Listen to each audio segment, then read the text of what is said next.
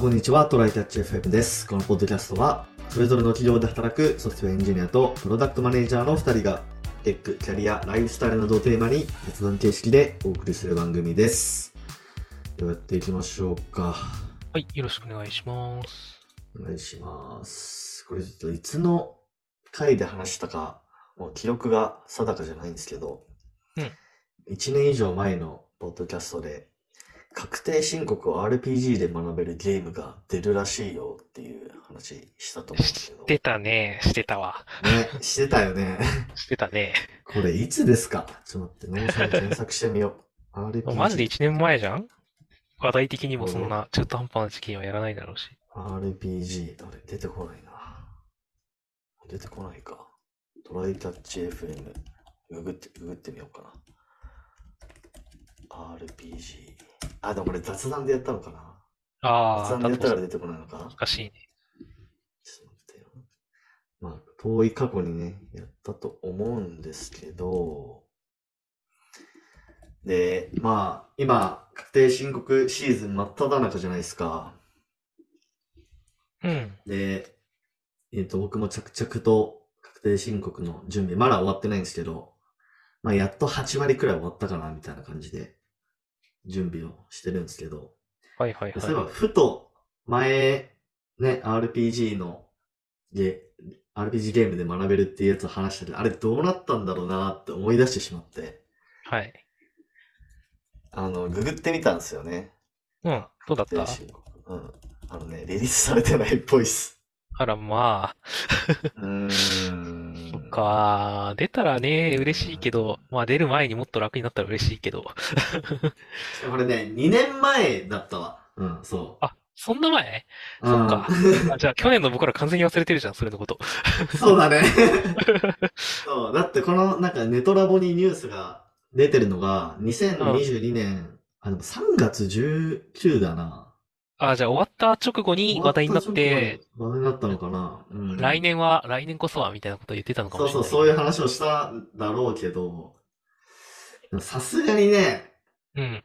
2024年の確定申告シーズンに出てないということは、うん。なんか、お察しするというか、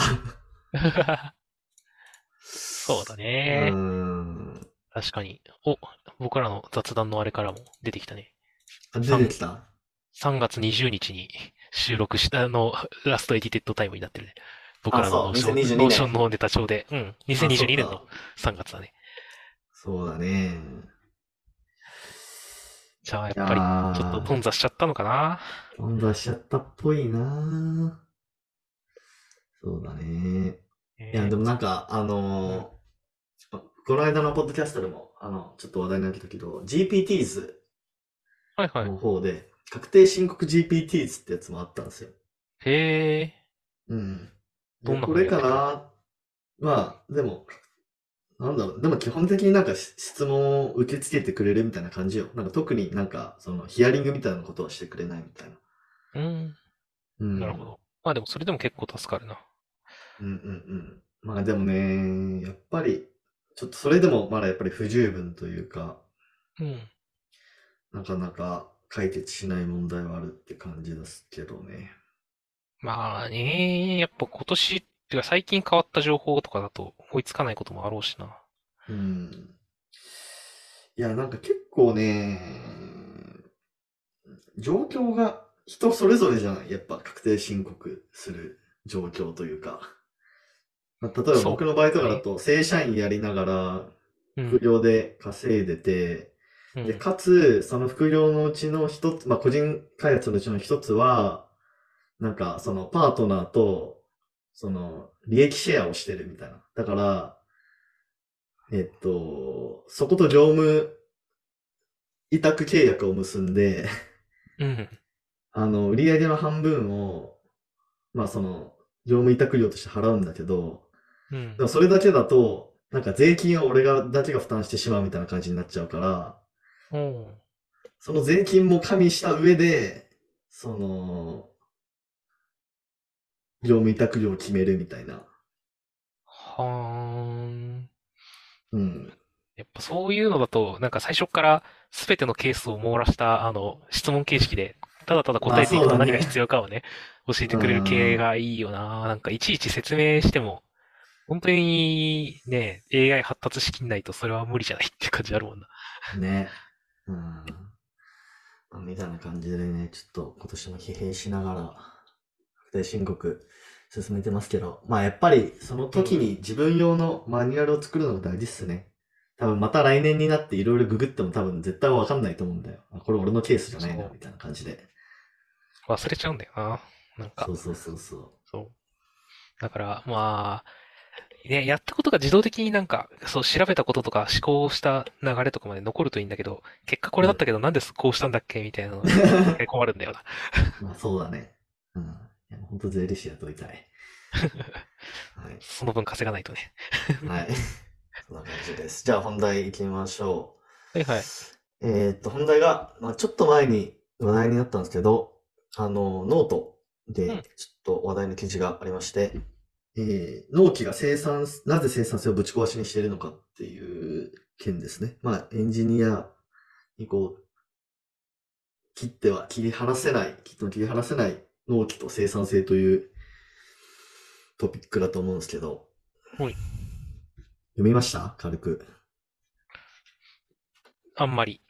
あんまり読んでない。あんまりだね。でだから、うん、どんな話なのか読んでない人向けにね、さらっあ、と。了解です。まあ一応あの書いてる人が、あの、牛尾さんっていう、前このポッドキャストでも紹介したかもしれないけど、あの、アメリカのマイクロソフトのエンジニアの人うんですね。アズール、アジュールの、Azure Functions product team の senior soft engineer の方ですと。はいはい。うん。で、でもなんかね、このノート曰く、まあなんかアメリカの方ではなんかそんな納期みたいな概念ないよみたいなこと言ってて。まあ、まあ、たまに聞くよね。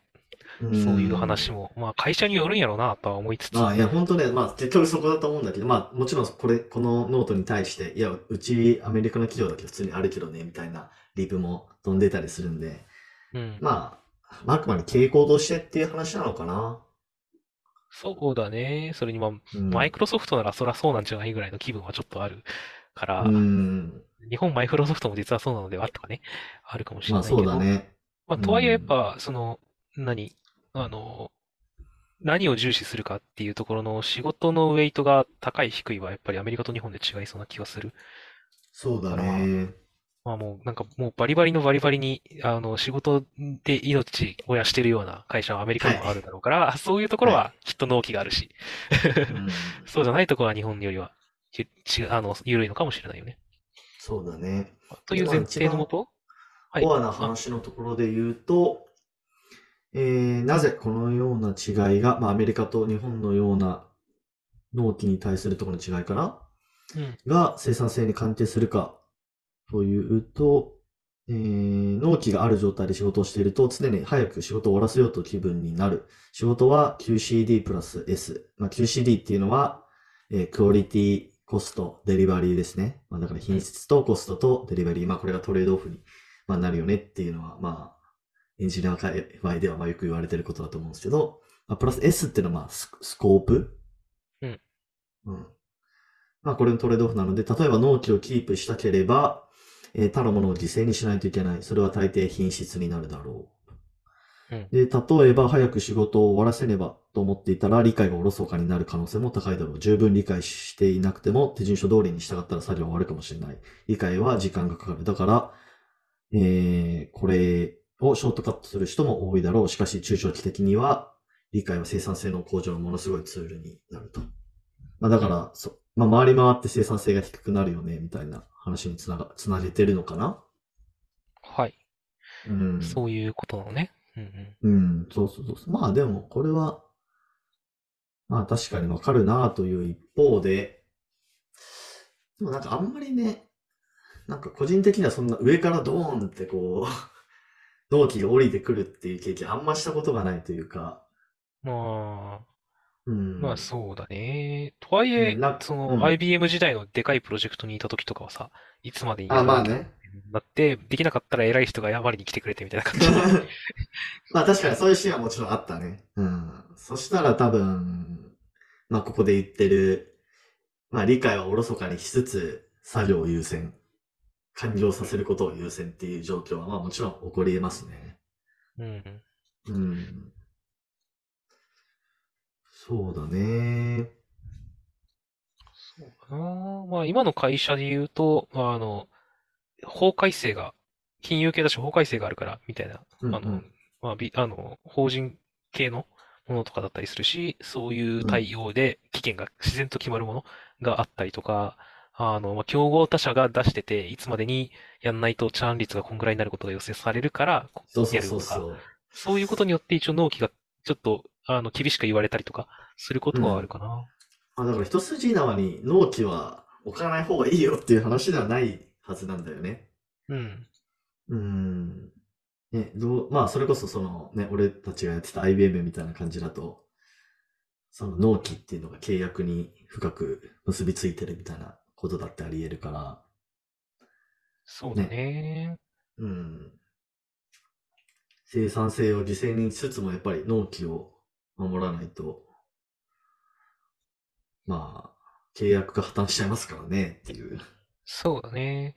割とちょっと、うちの会社も一瞬、一瞬、まあ一時期狂ってたような時期があったりとか、その前はちょっと、あの、ふんわりとやってた時期とかもあるから、あの、うん納期だったりとか、その、それに関する動きみたいなのをなんか、まあ、頑張って早くやるぞ、みたいな感じだった時期もあるし。うんけど、うんあの、最近はもう結構、あの、なんか、優先度を、これの優先度上げるんだったらこっちの優先度下げなきゃね、みたいな話とかをちゃんとするようになってくれた。あの、いマネージャーとかがすごいそれを意識するし、それを僕らにも伝えるようにしてくれてるのを感じるから、うんあなんか、組織も変わっていってるんだな、っていう、なるほどね。フェーズの進み方をちょっと感じてるけど、はい。まあ、それがこの無理なものは無理という共通認識みたいな項があるけど、あの、うんここに記事に書いてあるけど、そういうことになってくるんだろうね、とは思いつつ、結局、なんか、余裕がある、余裕がある組織でやってることを書いてあるだけで、なんか、は、そこれを読んで役に立てられるというか、自分のアクションを取れる人間が、今うん、どれだけいるんだっけみたいなところは感じるというか、まあ、でも、あの、理解に時間をかけるっていうところは、まさにそうなんじゃないかな。まあ、だから、同期を守るために、ドキュメント読み込みはこれだけにして、早く手動かしましょうっていうよりかは、うそうだね。ん、まあ、そ、そ、その、ドキュメント読み込みに1ヶ月、2ヶ月かけて間に合わなかったら、まあ、それはさすがに、あの、何やってんだって話だけど、うん。まあ、ある程度ちょっとリスクを取って、そのドキュメント読み込みというか最初の理解に時間をかけるっていうのが結局納期を守るっていうところに、こう、つながってくるっていうのはまあ、一つあるんじゃないかなっていう気はしましたけどね。そうだね。これ結構うん回り回って上の方にも意識してもらう、上の方の人に意識してもらわないと、基本的にまあは無理そうだね。な話で、で、それを上の方にしていくと、経営層とかの認識の、意識の話になって、でそうすると、とはいえ、その、か会社を守るためにはこれやんないといけないよね、みたいなって結局無理になるような気は、なぁとは思いつつね。だってもう、まあまあこの人ね、周りも優秀だし会社も優秀だからだろうけど、そうそうそうそなんか、んこちらでも納期があるケースはあるみたい。実際体験すると、日本にいた時よりずっと気分が楽だ。日本の時は全ての納期があったので、常に早くしないとととかいろいろ書いてて、なんう。か、うん久しぶりに納期があるものが来たから頑張るか、みたいな発言がこの記事の中にあって。まあ、そりゃそういう環境ならそういうね、意識になるだろうけど、っていう、だから、そもそもの、なんか、企業体力だったりとか、なんか、いろんなものが必要な前提には、あるよな。っていう気はしてる。あかもしれない。まあ、なんか本当に二重受け三重受けの SIR でこれがすぐに実実践できるかというとなかなか難しい話ではあるね。そうだね。まあ、取り入れれるところから取り入れようねっていう意識は大事だと思うので、ねなんか、はい、この QCDS の方のあ 考え方は大事だよねっていうぐらいはいの、まあそこそこはねそうですね。はい。感じかな。はい。じゃあ終わりましょうか。はいはい。はい。えー、ではこんな感じで週2回のペースで配信しているので、もし面白いと思っていただけたら、NEXT のフォロー、ポッドキャストのレベルなど、ぜひお願いします。では今回も聞いていただきありがとうございました。ありがとうございました。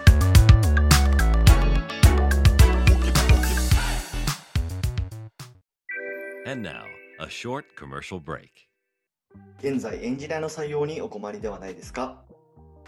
候補者とのマッチ率を高めたい、辞退率を下げたいという課題がある場合、ポッドキャストの活用がおすすめです。音声だからこそ伝えられる深い情報で候補者の興味関心を高めることができます。株式会社ピトパでは企業の採用広報に役立つポッドキャスト作りをサポートしています。気になる方はカタカナでピトパと検索し、X またはホームページのお問い合わせよりご連絡ください。